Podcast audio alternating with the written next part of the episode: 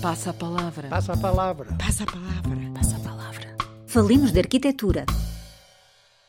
Manuel Aires Mateus convidou, Ricardo Beckorden aceitou.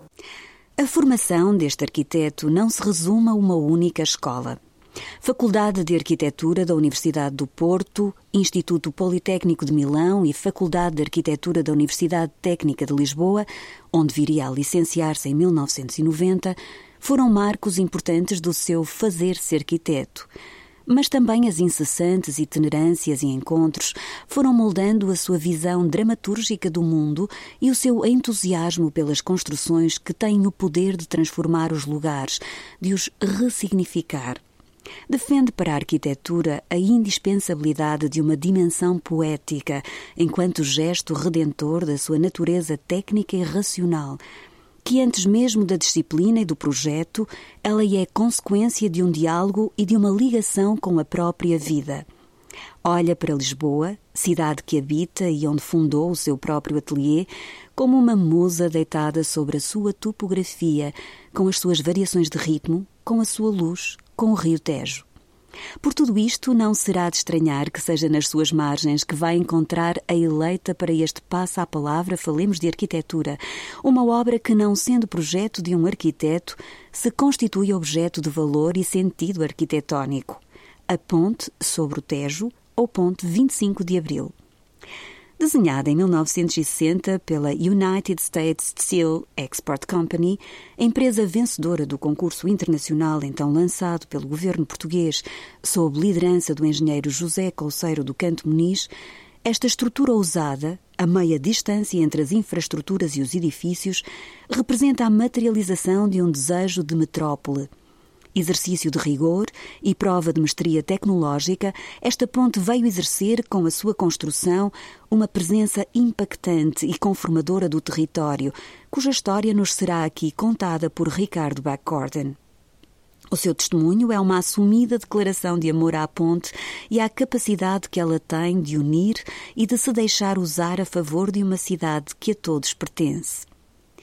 A arquitetura não marcou a infância de Ricardo Backorden, vivida no Restelo, em casa da sua mãe, médica de profissão.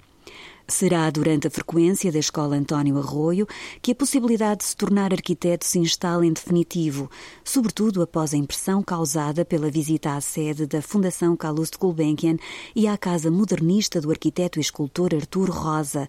altura em que começa a desenhar compulsivamente casas, a perseguir a ideia de uma habitabilidade diferente. Hoje, com uma carreira internacionalmente reconhecida, seja como arquiteto ou como professor em várias escolas de arquitetura, afirma ser um cidadão português disponível para pensar e experimentar os lugares todos que há no mundo – a vasta obra construída, no domínio privado e público, assim o confirma, tanto quanto os prémios que lhe têm vindo a ser atribuídos. O seu trabalho integra a coleção de arquitetura do Art Institute of Chicago, tendo sido vencedor do Prémio AICA em 2019 pelo conjunto da sua obra. Mas fiquemos com as suas palavras para descobrir a razão de ser do seu encantamento pela ponte sobre o Tejo. Uh, olá, o meu nome é Ricardo Bach Gordon e venho participar com imenso gosto no programa Passa a Palavra. Parece-me uma ideia muito original e muitíssimo interessante esta possibilidade de criar uma rede uh, entre os pares da disciplina que de algum modo uh, revelam uh, interesses por construções e eventos construídos um, uh, ah, da sua escolha e, e, que, e, que, foram de algum modo marcantes para, para, para eles e ao mesmo tempo com essa escolha dão, dão-se a conhecer e criam esta, esta rede bastante uh, esta, esta espécie de constelação que são de, de, que é feito o conjunto de uh, pares que de algum modo se vão apontando uh, consecutivamente, digamos assim, e criando este registro uh, que eu acho que pode ser interessante partilhar. Bom, a ideia do programa, que é muitíssimo interessante e que tem a ver com esta hipótese de cada arquiteto escolher uma construção que tenha sido efetivamente marcante uh, na sua reflexão, no modo como olha para o mundo construído e transformado, uh, e portanto já ouvimos ao longo do programa imensas e diversas opções de, de, construções que atravessaram o período, os períodos mais históricos e a construção de, das cidades e dos territórios. O, a construção que eu trago hoje uh, e, que, e que me proponho partilhar convosco um, tem a ver com a ponte sobre o Tejo, uh, também conhecida por Ponte 25 de Abril. E uh, devo dizer que esta ideia da ação transformativa da ponte, seja do ponto de vista físico, técnico, tecnológico e finalmente metafórico, um, é, é, um, é um tema que para mim é efetivamente muito, muito querido e que sempre me marcou muito. Mas, portanto, podemos recordar um pouco a história da ponte. Uh, por um lado, uh, a história da ponte que, desde o século, meados do século XVIII, uh, ah, perdão, meados desde do século XIX, a partir de 1850, 1860, se estudaram uma quantidade de soluções para possíveis atravessamentos do Tejo e que, de facto, é o momento em que se olha para a cidade de Lisboa como o o, princípio da ideia de urbanidade ou de, de metrópole, talvez melhor dizendo. Esse desejo vai-se uh, consolidando da, a partir da necessidade que há de, de atravessar um e outro lado, para aproximar um e outro lado das margens do Tejo, nesta, nesta bacia que é efetivamente ainda hoje e será o centro da, da área metropolitana, da metrópole que é Lisboa, mas que, portanto, esse desejo que fazia, começava a fazer sentido para, para, para potenciar o atravessamento cada vez mais de, inclusivamente de cargas e de, e de bens que vinham da margem sul um, e que de facto uh, se vai consolidando na, naquilo que é a época uh, pós-industrial e portanto de, de, das construções do ferro uh, e, que, e que depois tem a sua consolidação num projeto que é objeto de um concurso internacional e que vem a ser ganho em em 1960 uh, pela United States Steel Company uh, e que de facto levou a esta obra absolutamente extraordinária que é inaugurada em 1969.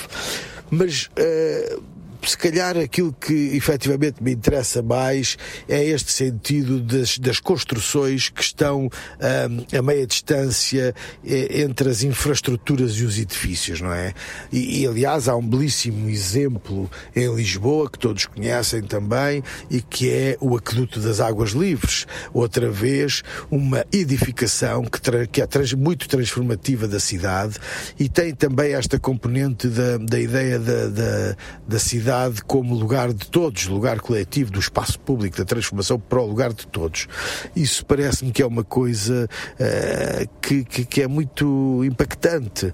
E, portanto, uh, talvez esta ideia da ponte, que é. Um,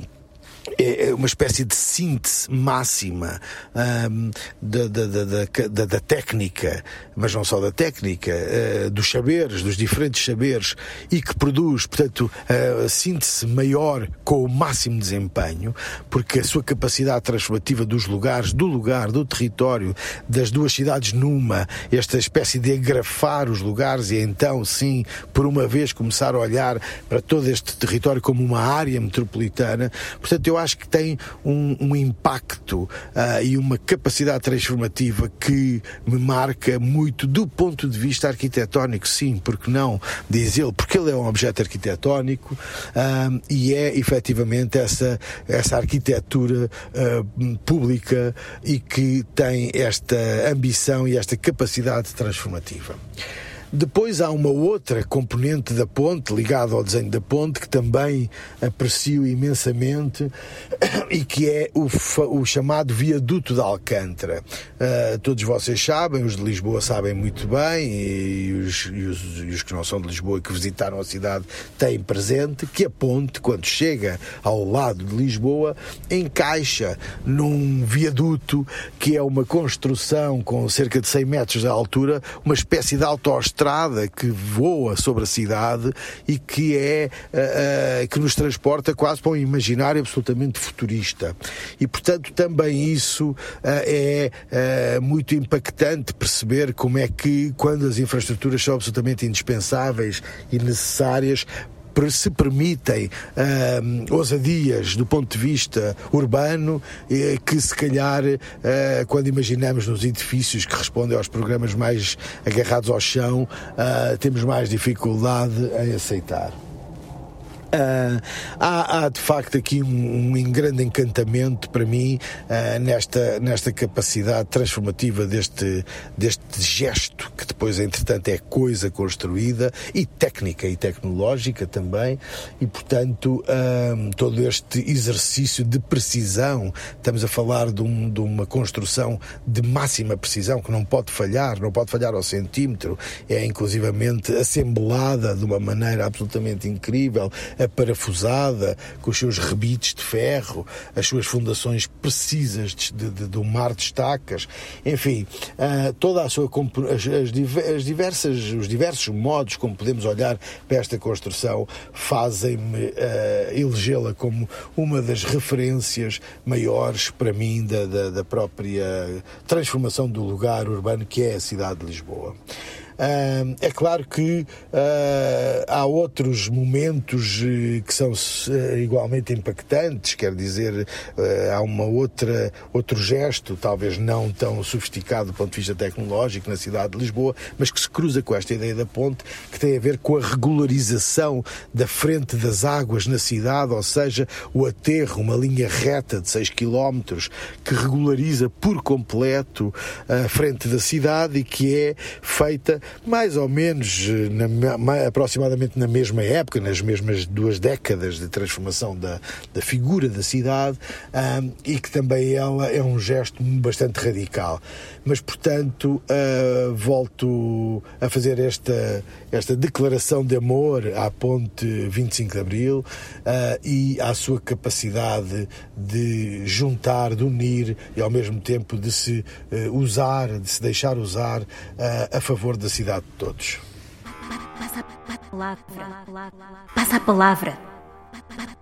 No próximo Passa a Palavra, falemos de arquitetura, voltaremos a cruzar o Oceano Atlântico. Quem e que destino se seguirá?